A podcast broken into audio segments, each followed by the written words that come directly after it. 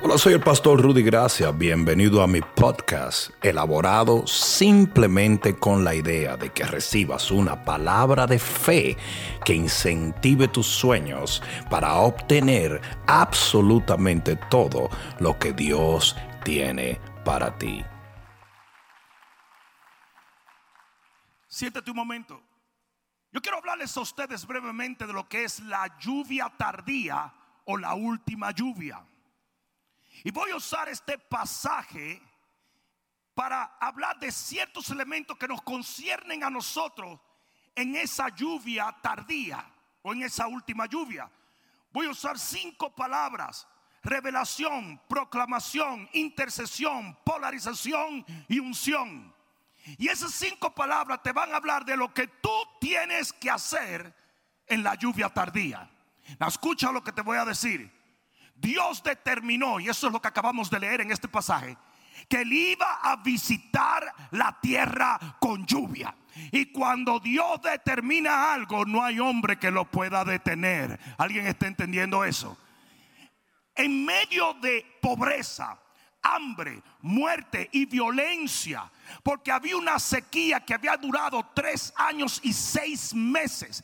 Y esto trajo el colapso de toda la sociedad de ese tiempo. El hambre comenzó a hacer que la gente se robara los unos a los otros. Los gobiernos perdieron su soberanía, tal y como lo describe Jesús en el capítulo 24 de Mateo, cuando habla de los dolores de parto. En ese tiempo había guerra, hambre, eh, eh, rumores de guerra, temor. La gente, su corazón desfallecía porque no había que comer. Hasta ahora me están siguiendo.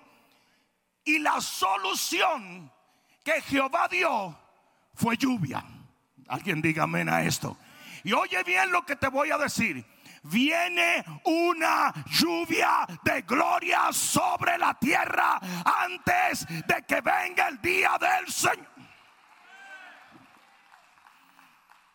Ustedes dirán, ¿qué es la lluvia tardía? Algunos de ustedes lo saben, otros no. ¿Qué es la última lluvia? En el libro de Santiago capítulo 5 versículo 7 dice, por tanto hermanos, tened paciencia hasta la venida del Señor. Mira cómo relaciona la lluvia tardía con la venida del Señor.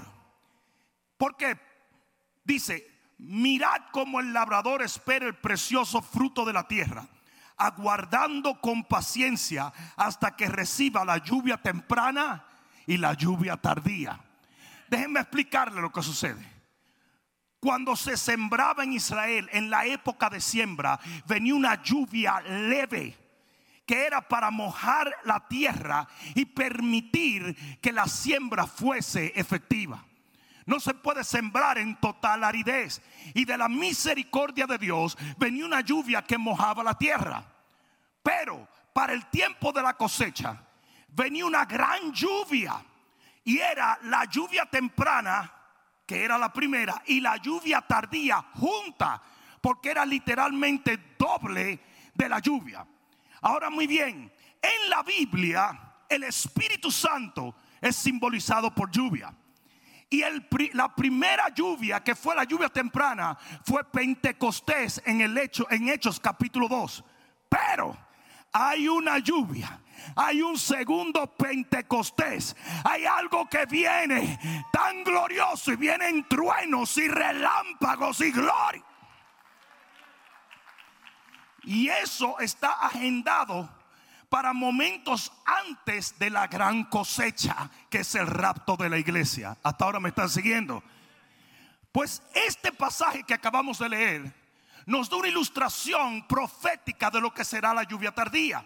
En el libro de Joel, también hablando en el contexto ah, profético, en el libro de Joel de los profetas menores, capítulo 2 y versículo 23, que es la profecía referente a la visitación del Espíritu Santo, en el capítulo 2, versículo 23, y fue citado por Pedro cuando desciende el Espíritu Santo por primera vez, dice, vosotros también hijos de Sión, alegraos y gozaos en Jehová vuestro Dios, porque se os ha dado la primera lluvia a su tiempo. Vino la primera lluvia a su tiempo Vino el Pentecostés, se derramó la gloria de Dios, fueron todos llenos del Espíritu Santo.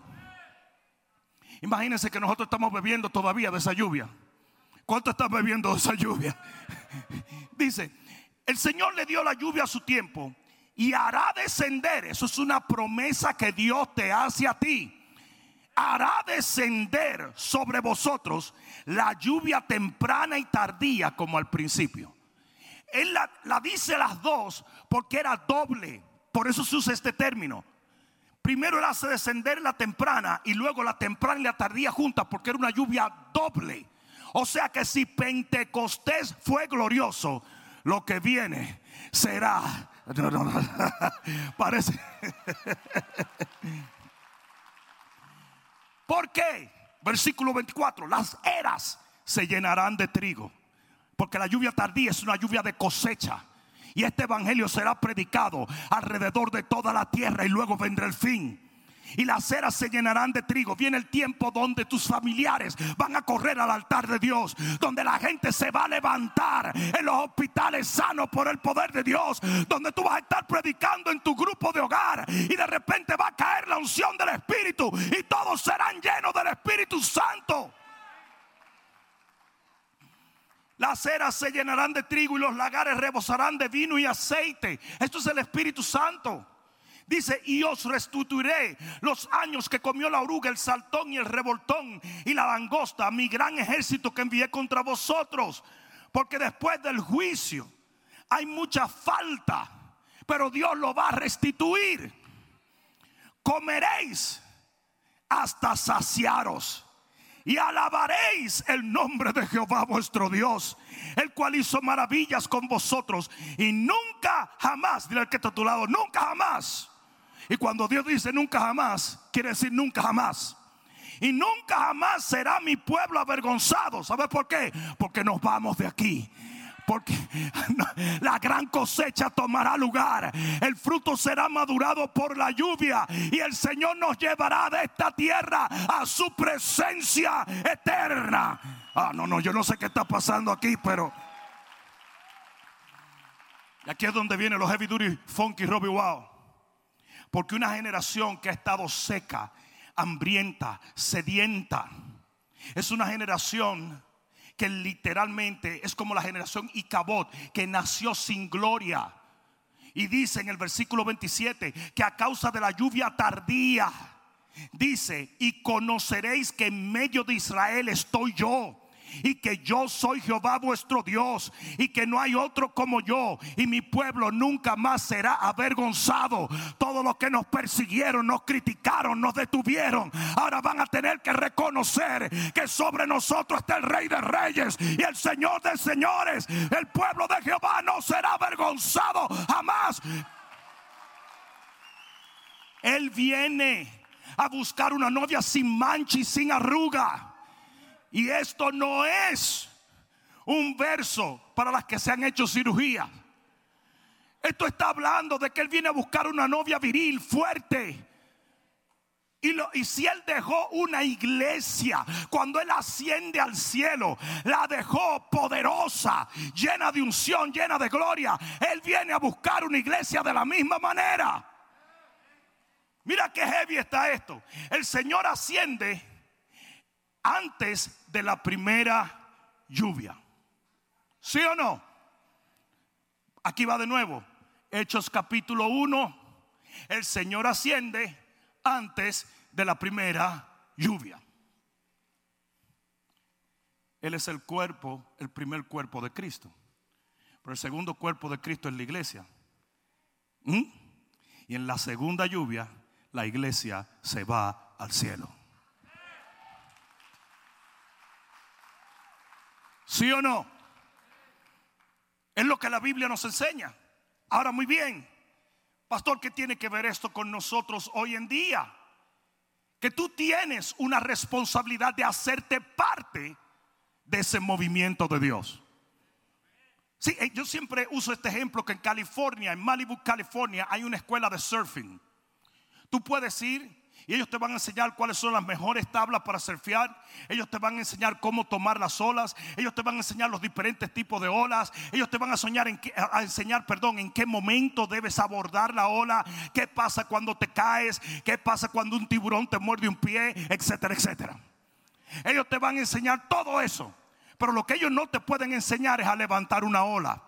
Porque tú no puedes levantar una ola. La ola la levanta Dios. Y lo mismo tengo que hacer yo. Yo te enseño cómo meterte en la ola. Pero la ola viene. La lluvia viene. La gloria viene. La visitación viene. Eh. Eso ni lo provoca nadie ni lo detiene nadie. Dios va a levantar la ola. Dios va a traer la lluvia. Tú no lo determinas, pero tú sí determinas si tu familia y tú serán parte de esto. ¿Alguien entendió esto? ¿Alguien lo entendió o no? Por lo tanto, yo voy a darle cinco elementos importantes que tienen que observarse en tu vida para que tú seas parte de la lluvia tardía. Número uno, revelación. Digan revelación. En el texto que acabamos de leer en Primera de Reyes capítulo 18 versículo 41, comienza así. Entonces Elías dijo a Acab, sube y come y bebe porque la lluvia grande se acerca. Lo primero que Dios va a hacer es que Él va a revelarle a su pueblo lo que Él va a hacer. Hay mucha gente que no lo entiende. Pero Dios no dejará ciegos a aquellos que ya le abrió los ojos para, no para decirle lo que viene. Dios te va a decir lo que viene. La iglesia va a saber lo que viene. Y el que lo ignora lo va a ignorar voluntariamente. Porque de que Dios te va a dejar saber lo que Él va a hacer, Él te lo va a dejar saber. Y eso lo vemos en el libro de Génesis capítulo 18, versículo 17. Génesis 18, 17. Mira lo que dice la palabra. ¿Estás allí? Dice, y Jehová dijo, ¿quién dijo? ¿Quién dijo? Jehová dijo, encubriré yo a Abraham lo que voy a hacer. ¿Cómo? Él dijo, ¿cómo yo voy a esconderle a Abraham lo que me dispongo a hacer? ¿Cómo se lo voy a esconder a mi pueblo? Dice, habiendo de ser Abraham una nación grande y fuerte y habiendo de ser benditas en él todas las naciones de la tierra. ¿Sabes por qué él no podía esconderle a Abraham lo que venía. Porque si Abraham perecía, las naciones de la tierra no iban a recibir la bendición que venía a través de él. Entonces, Él le tiene que revelar a su iglesia porque su iglesia tiene parte de la salvación de las personas en el juicio o en el avivamiento venidero. Te lo voy a demostrar, mira lo que dice, versículo 19, porque yo sé que mandará a sus hijos y a su casa después de sí que guarden el camino de Jehová haciendo justicia y juicio. En otras palabras, le tengo que revelar a este hombre porque este hombre va a predicar. ¿Me están oyendo? Este hombre va a advertir a la gente. Este hombre va a atalayar las generaciones. La iglesia que no está predicando el evangelio es una iglesia ciega porque el que sabe, yo dije el que sabe, yo dije el que sabe lo que viene, advierte a su familia, advierte a sus amigos, atalaya a la gente que alguien va a tener que decir amén aquí. ¿Cuántos de ustedes sabían que venía Isaías? No, no el profeta, el huracán. Pero miren esto, el hombre natural siente una responsabilidad de que te tiene que advertir que viene un huracán. Y comienza desde que el huracán se forma. Dice, ahí viene. Ahora mismo nada más es como un estornudo, pero viene de todas maneras. Y tú ves a todo el mundo pegado y ve el huracancito así, el huracancito así. Y Hondipo haciendo billetes. Y Publix haciendo billetes. Y la gente comprando agua como si los huracanes no trajeran agua. Yo nunca he entendido la famosa agua de los huracanes. La gente compra galones y galones de agua cuando todo lo que usted tiene que hacer es salir afuera y abrir la boca porque eso es lo que más trae. Lo que más trae es agua. ¿Por qué que compran agua? Entonces fíjate esto, fíjate esto. Y tú ves el huracancito y el huracancito. Y todo el mundo, ya viene, ya viene por Jayalía. Se paró en el 7-Eleven a comprar un café. Y por ahí el huracán ya dobló por la 41. ¡Ñeñe! Ya pasó del Sahuel al Noé. Y así hay cristianos hoy en día que no le están advirtiendo a la gente que Jesucristo viene. Un día seremos juzgados porque la atalaya está supuesto a anunciar el peligro y sea que Dios viene con una visitación de juicio o con una visitación de avivamiento, usted es responsable de advertirle a sus amigos, a sus amados, a su familia que Cristo Jesús viene y viene pronto. Lo cual me lleva al segundo punto, que es proclamación. Digan proclamación. ¿Qué hace Elías con la revelación de que venía lluvia, de que venía una tormenta de gloria. ¿Qué hace Elías? Va donde Acab y le dice a Acab, prepárate porque viene lluvia. Y no quiero que la lluvia te ataje. No quiero que la lluvia te haga daño. ¿Sabes por qué? Te puedo decir por qué. Porque una visitación de Dios para el que no está preparado no es una visitación de gloria, sino de juicio. Ustedes saben que cuando yo digo que Jesucristo viene, el pecador tiembla y el que le sirve a Dios se regocija.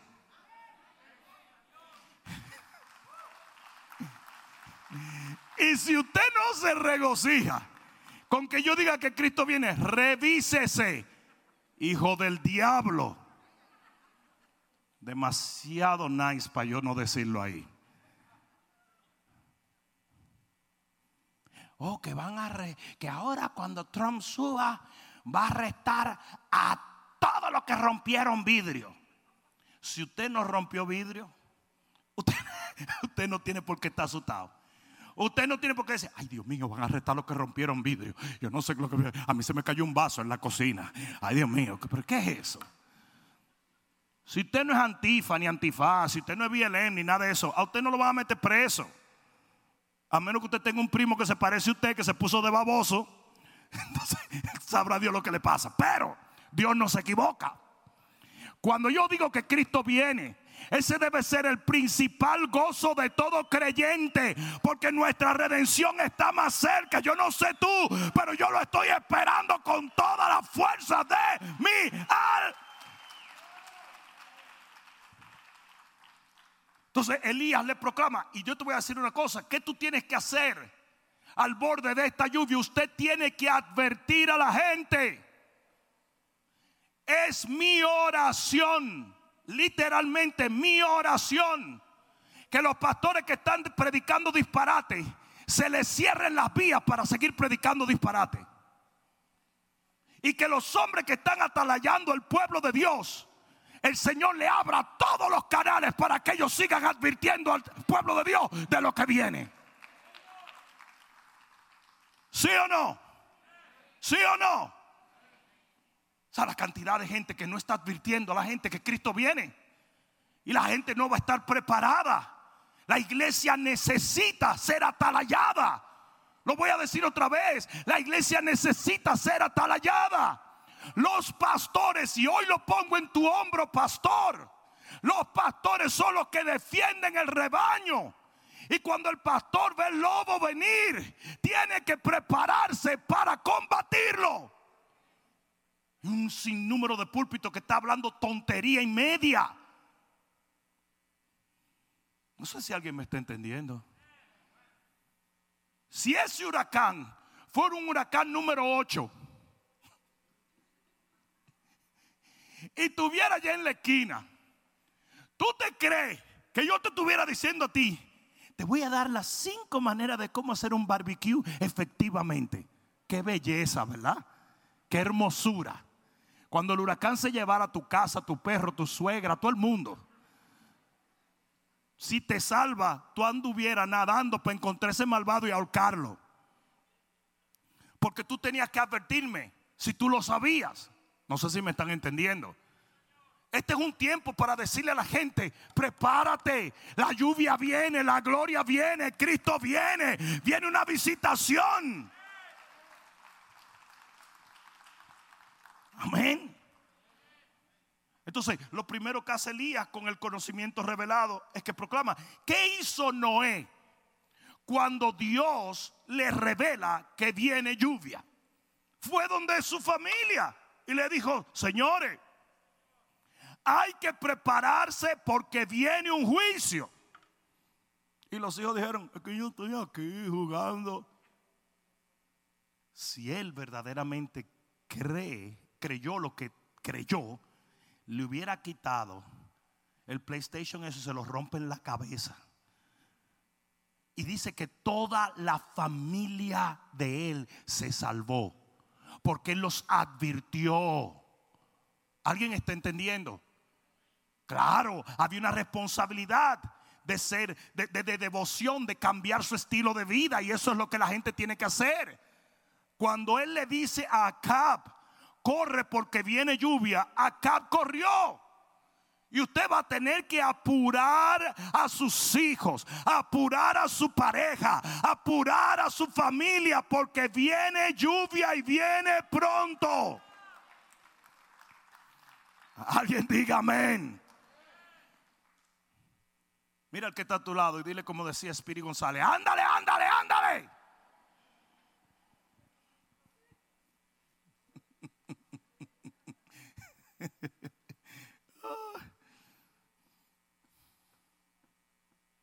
Tres. La tercera cosa que tienes que entender en la lluvia tardía es intercesión. Digan intercesión. Algo bien extraño sucede. Y es que Elías comienza a orar. Elías comienza a clamar. Elías se, se hunde literalmente en la oración. Se hunde en la presencia de Dios. ¿Por qué? Porque lo único que mantendrá tu discernimiento en el lugar correcto es la presencia de Dios. Yo le he dicho a todo el mundo, cuidado si tu información está viniendo de las noticias seculares. Están mintiéndote. Lo voy a decir otra vez. Están mintiéndote. Es una mentira es una manipulación política. Te vas a dar cuenta que después de noviembre muchas cosas van a cambiar.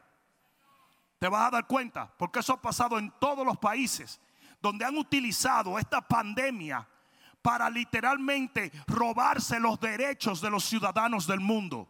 Es una agenda globalista diabólica. Y quiero decirte, te están mintiendo. Por eso es que te dicen, uy, no, no, nadie está haciendo nada en Portland, nadie está haciendo nada en ningún sitio, no. Todo quemado y desbaratado.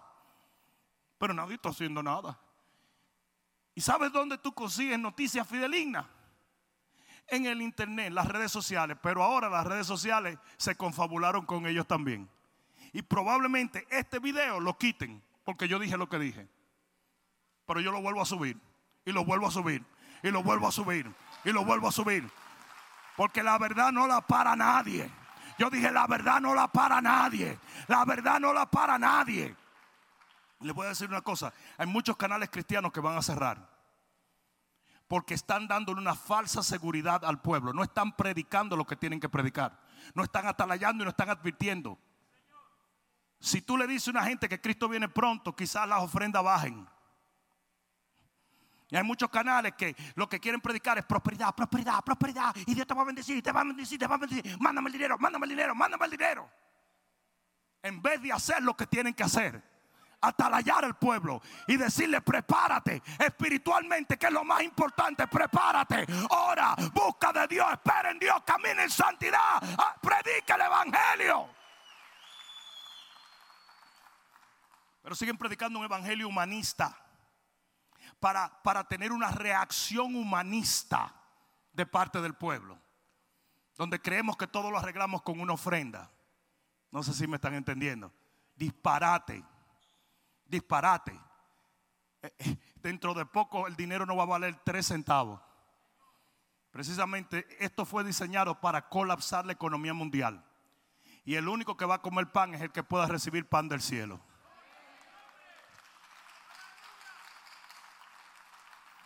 Mucha gente me dice, pastor, entonces usted es un hombre que sabe mucho de, finanzas y eso sí, pero eso no es lo mío. Sí, pero dígame, ¿qué hacemos? ¿Compramos oro? ¿Compramos plata? Digo, no importa lo que tú compres, nada de eso va a servir dentro de poco. Porque esto está diseñado para llegar a un momento como la Biblia lo describe, donde nadie podrá vender o comprar sino a través del sistema del anticristo. O sea que si tú crees que yo haciendo esto y yo haciendo, voy a comprar oro y voy a comprar manteca, porque la manteca siempre la gente la quiere. Dinero no va a valer nada. Esto fue diseñado precisamente para colapsar la economía a nivel mundial. Lo que sí va a valer es el hombre que esté pegado de Dios.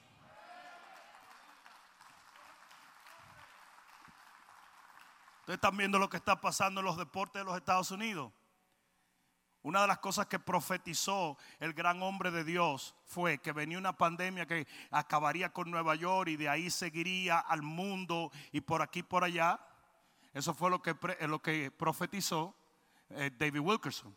Y algo muy extraño es que dentro de esa profecía, ustedes pueden verlo en un libro que se llama La visión, dice, y vendrá con esto un momento donde ningún deportista va a ganar mucho dinero donde esos contratos millonarios que tenían los deportistas van a desaparecer. Y tú sabes lo que está haciendo el espectáculo político que están tratando de hacer los deportes, lo van a cerrar. Ustedes vieron cómo no se han abierto ninguno de los deportes todavía y ahora ellos salen con esta babosada de arrodillarse delante del, del anthem de los Estados Unidos. Eso va a matar los deportes, porque el que ve un deporte no lo hace para ver política, lo hace para entretenerse pero eso está profetizado. Van a desaparecer porque el único enfoque de los postreros días será el Rey de Reyes y el Señor de Señores. Y la gente va a preferir escuchar una palabra de Dios a ver un idiota tirando una pelota en una cestita. A ver un mes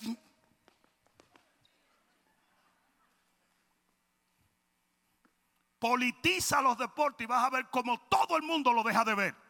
Porque supuestamente es lo único que era libre de política. Hello. Los deportes van a desaparecer. ¿Alguien me escuchó? Ahora bien, miren esto porque es importante. En la intercesión, mientras Elías estaba enfocado en orar, el otro estaba enfocado en mirar al mar. ¿Y sabe lo que pasó con aquel que miraba al mar? Perdió su fe. La iglesia que no tiene intimidad con Dios, el cristiano que no tiene intimidad con Dios en este tiempo, va a naufragar en su fe. Demasiado poderoso esa declaración para que tú no digas amén, amén, amén y amén. Y lo he venido predicando. No es suficiente con venir a la iglesia. No es suficiente con ir al grupo. No es suficiente con diezmar. No es suficiente con hacer una cosa u otra. Usted tiene que conocer a Dios en la intimidad. Usted se tiene que enfocar en Dios. Tus ojos tienen que estar puestos en Él. Aleluya. Aleluya. Es tiempo de buscar de Dios. Es tiempo de buscar de Dios. Es tiempo de buscar de Dios.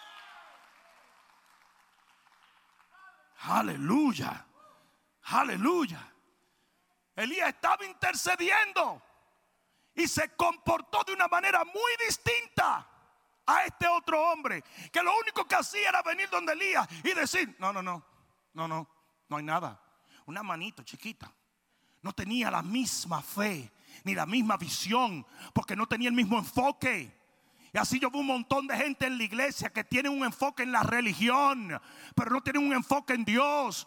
Usted tiene que buscar de Dios. Usted tiene que vivir para Dios. Usted tiene que vivir por Dios.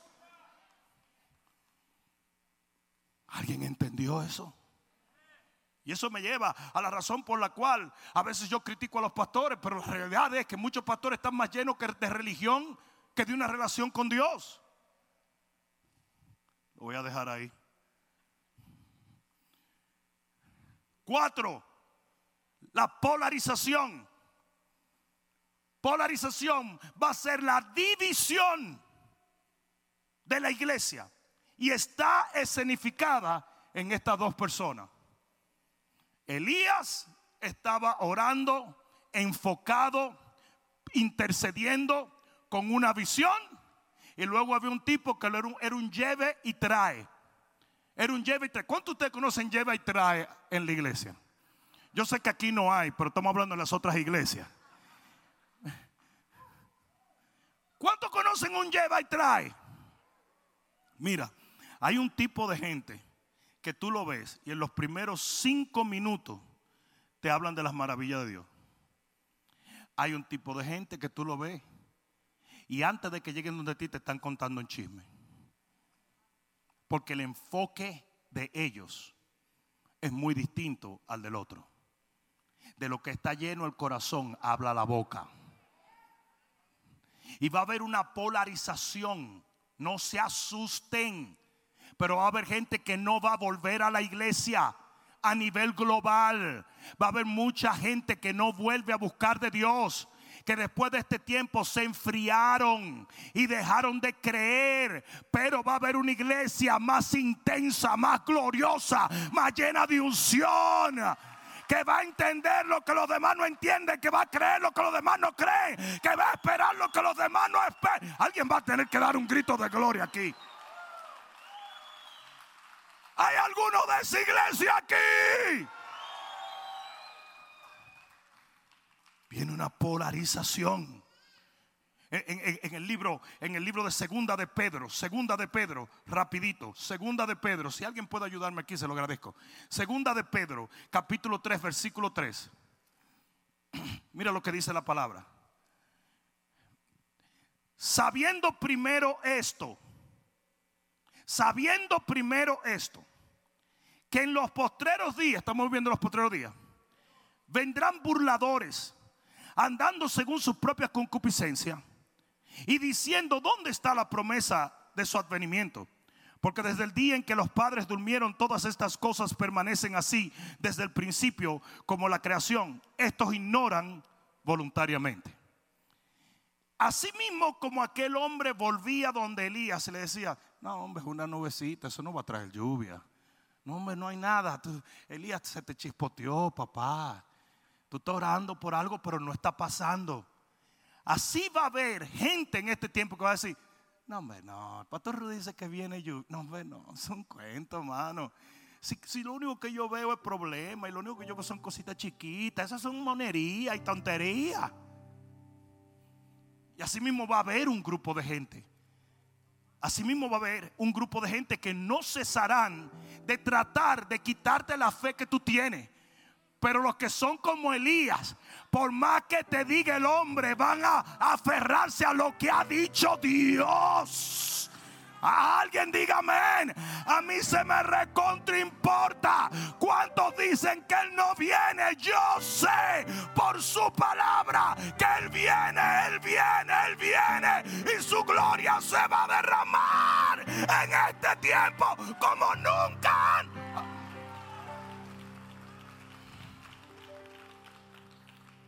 Búrlate todo lo que quieras. Llámanos alcaicos llámanos brutos, llámanos lo que tú quieras. Pero la trompeta va a sonar. Yo dije, la trompeta va a sonar. La trompeta va a sonar. La lluvia va a llegar. La gloria nos va a visitar. Aleluya. Aleluya. Ustedes saben lo que Elías estaba mirando. Lo que nadie ve. Ustedes saben lo que el otro estaba mirando. Lo que todos podían ver. Y ese es el tipo de gente que constantemente está tratando de juzgar lo que Dios dijo por lo que las noticias le dicen. Por lo que el hombre dice. Usted no puede juzgar el cumplimiento de la palabra por lo que sus ojos ven. Porque muchas cosas Dios las hace sin que usted pueda palparlo, pero las hace. Como le digo al pueblo, ustedes no van a ver lluvia, pero los estanques se van a llenar. Yo estoy hablando de una lluvia espiritual. Yo no estoy hablando de una lluvia física. La lluvia física se puede ver. Y el Señor Jesús reprendió a los fariseos y le dijo, ustedes saben juzgar cuando viene una lluvia física, pero no saben cuando el Espíritu se va a mover. Usted debe aprender, así como eran los viejitos de antes de los campos, que eran capaces de decir, hmm, hoy va a llover porque me duele la cadera. Vieja, ¿cómo se llama la china que me está dañando la cadera? La asiática. ¿Cuántos de ustedes conocieron a algún abuelito que cuando le dolía la cadera decía, ah, va a llover, ahorita mismo va a llover? ¿Sí o no? Ellos sabían. Y si no le dolía la cadera, podían decir, mira, es porque se, se, llenó, uy, viene frío, viene calor, viene mucha humedad. Todo eso yo lo sabían. Usted tiene que ser así. Usted tiene que poder decir, ya viene la gloria de Dios, ya viene, yo lo sé, yo lo siento, yo lo percibo, yo lo entiendo.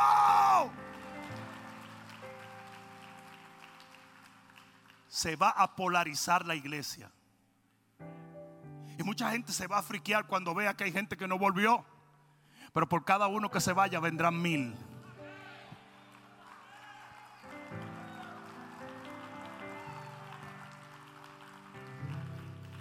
Los otros días hubo un cantante famoso de, de Hilson o Bethel, uno de esos que dijo, ya no creo en Dios. Dije yo, hay gran cosa.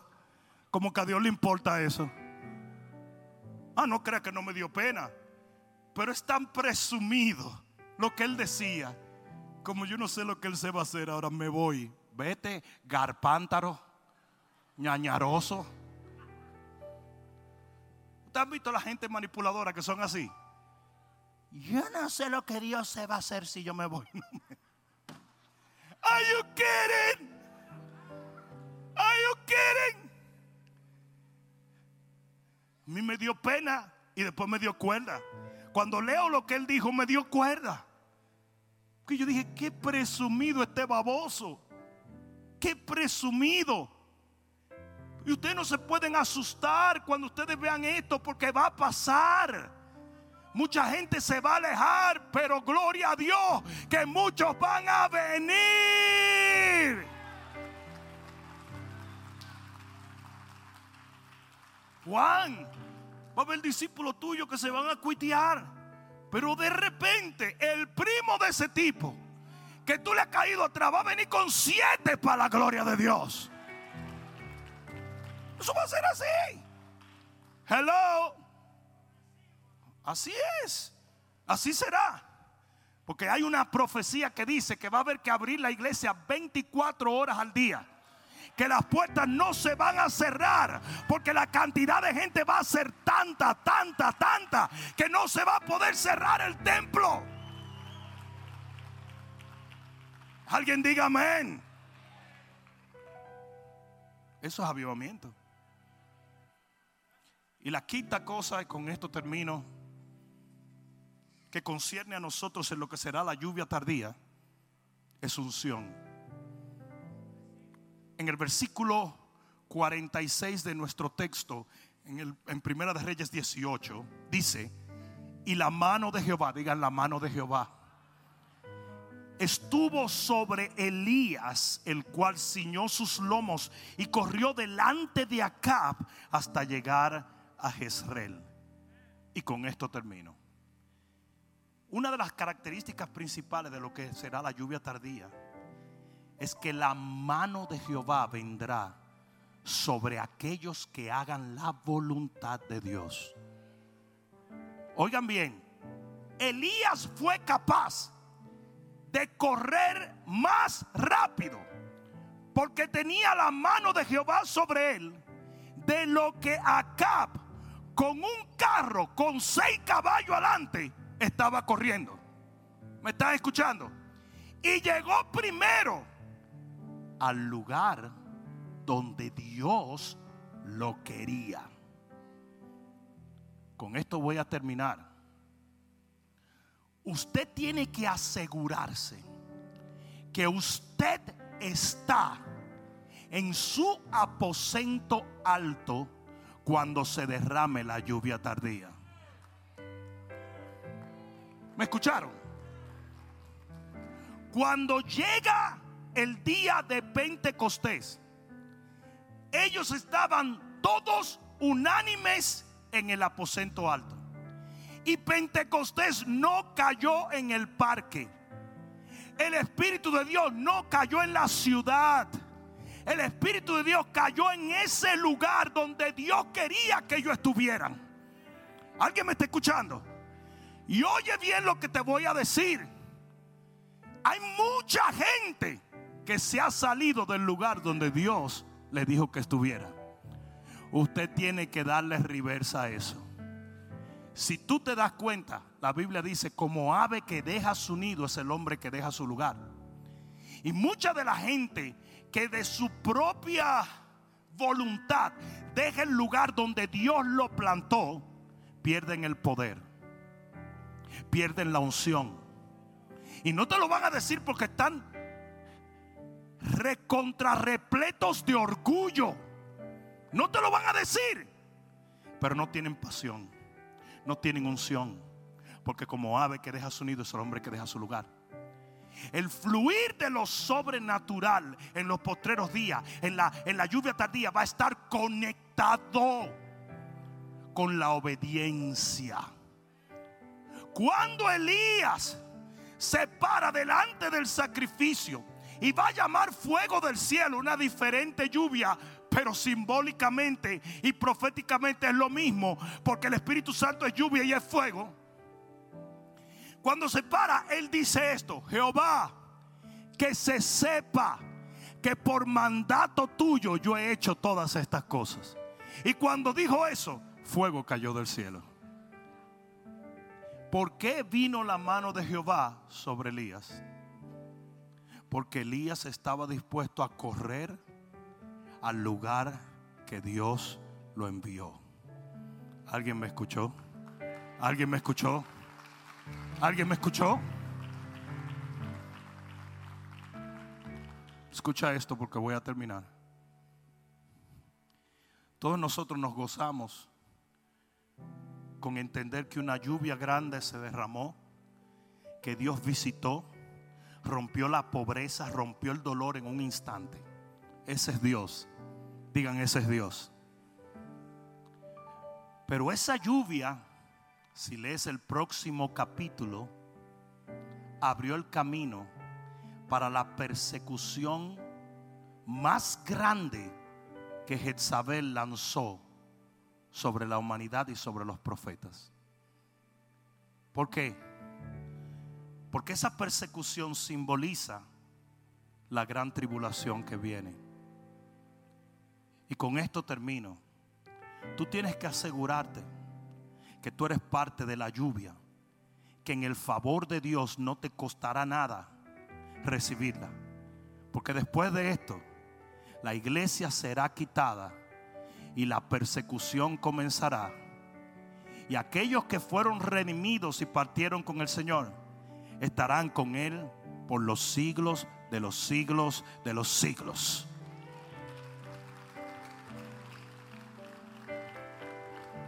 Ponte de pie, por favor.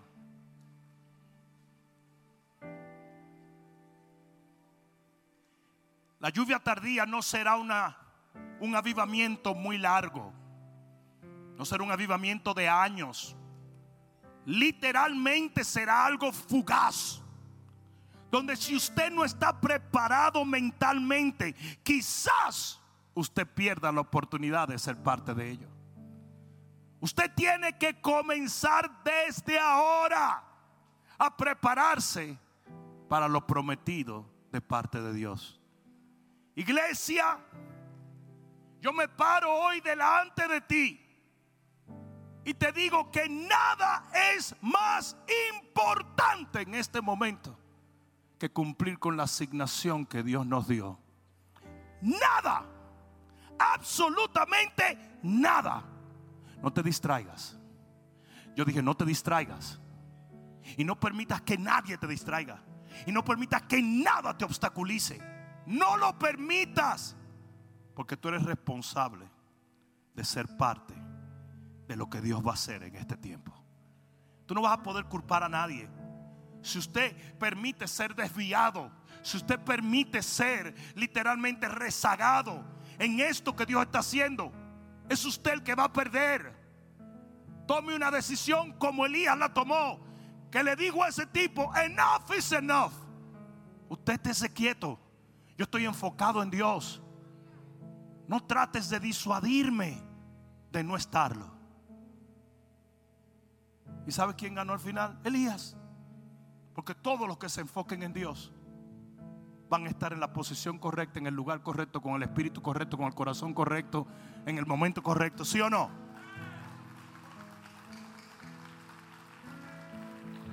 A mí me queda una sola cosa de, de decir.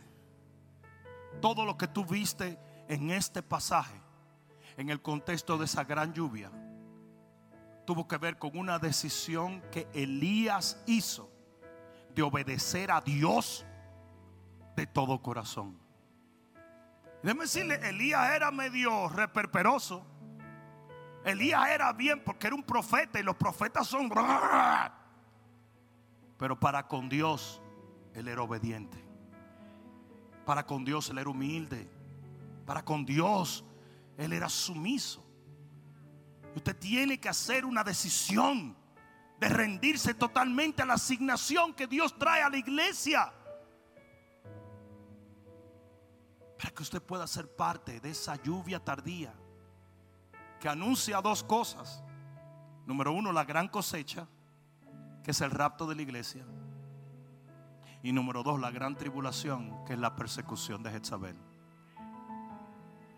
Pon la mano en tu corazón e inclina tu rostro. Padre, yo te doy gracias en este día en el nombre de Jesús.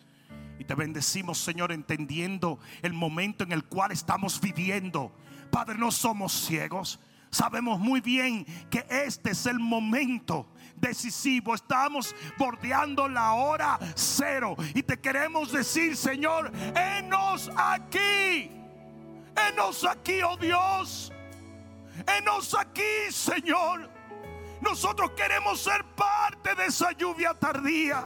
Nosotros queremos ser parte de lo que vas a hacer en la tierra. Heme aquí, oh Dios. Dile, heme aquí. Oh Dios, heme aquí, heme aquí, heme aquí, heme aquí. Vamos allí donde estás. Yo quiero que tú ores y tú le digas al Señor: Yo quiero ser parte. Yo quiero ser parte. Yo quiero ser parte de la lluvia tardía. Yo quiero que tú me reveles. Yo quiero que tú me permitas advertir a otros. Yo quiero que tú me permitas, Señor, interceder. Y yo quiero que me mantengas firme en la polarización y me llenes de la unción que me permitirá caminar contigo en este tiempo. Yo quiero ver gente orando en el Espíritu. Yo quiero ver gente orando en el Espíritu. Yo quiero ver gente orando en el Espíritu. Vamos, vamos, vamos, no murmullando, orando en el Espíritu. Orando en el Espíritu. You better pray. You better pray.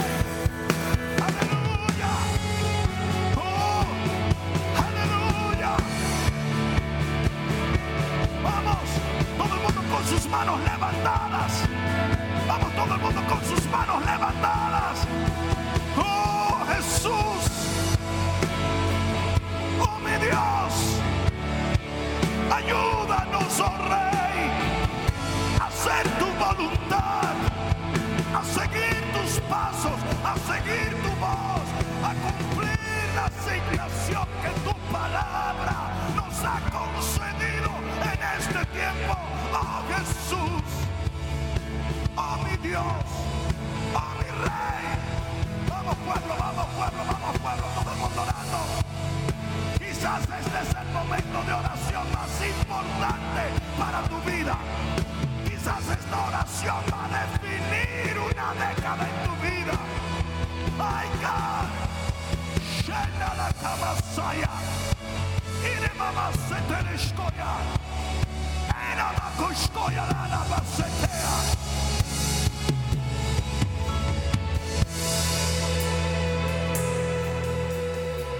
Quiero que todo ojo esté cerrado y toda cabeza esté inclinada. Eso que tú sientes es la unción del Espíritu Santo. Y la unción del Espíritu Santo es efectiva para romper todo yugo. El enemigo ha querido ponerte un yugo, amarrarte, detenerte, obstaculizarte. Para que tú no fueras parte de aquello que Dios ha determinado para este tiempo. Permite que Dios rompa ahora todo aquello que te está desviando, todo aquello que te está frenando.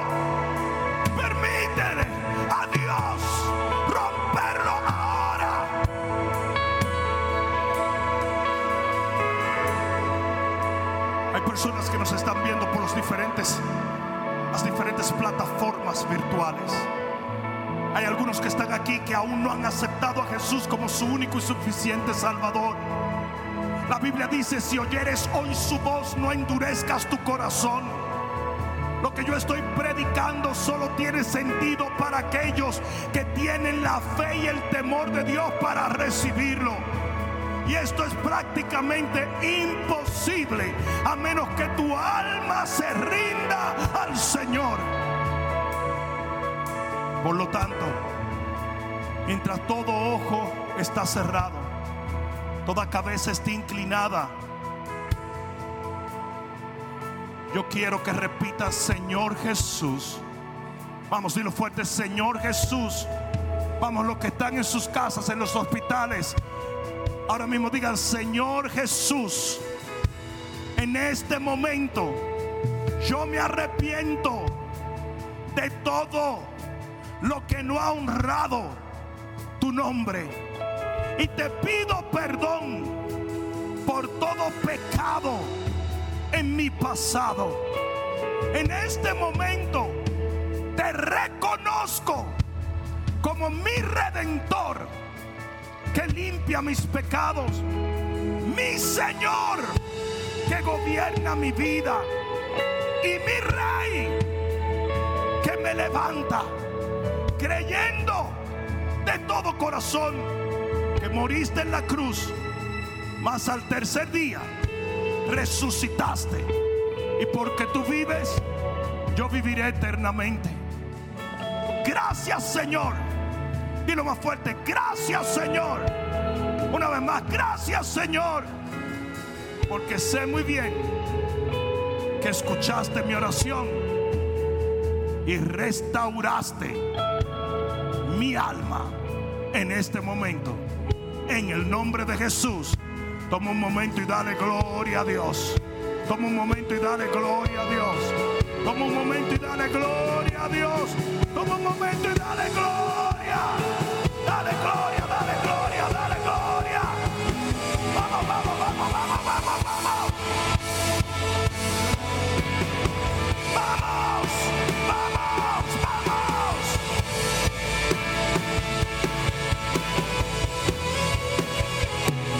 Oh, sí, mi Dios. A todos con sus manos levantadas. Sea que tú hayas orado esta oración por primera vez.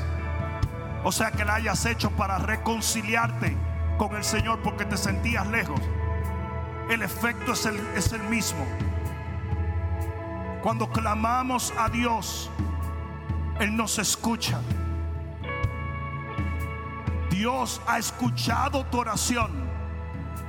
Y ahora mismo estás bajo su sombra. Por lo tanto, como yo lo creo, ahora mismo yo reprendo toda enfermedad, toda dolencia, toda tiniebla que haya venido sobre ti o tu familia. En el nombre que es sobre todo nombre, el nombre de Jesús. De quien soy y a quien sirvo. Satanás, yo te echo fuera ahora mismo de ese hogar, de esa familia, de ese cuerpo, de esa mente, de ese corazón, de ese negocio, de ese ministerio. Te vas, diablo, te vas. En el nombre de Jesús. Y yo decreto que tú recibes un milagro mediante la fe en la palabra de Dios y la autoridad. En el nombre de Jesús. Amén. Amén. Espero que esta palabra cale profundamente en tu alma y que se convierta en pasos de fe que te permitan llegar al destino que nuestro Señor ha trazado delante de ti y de los tuyos. Dios te bendiga.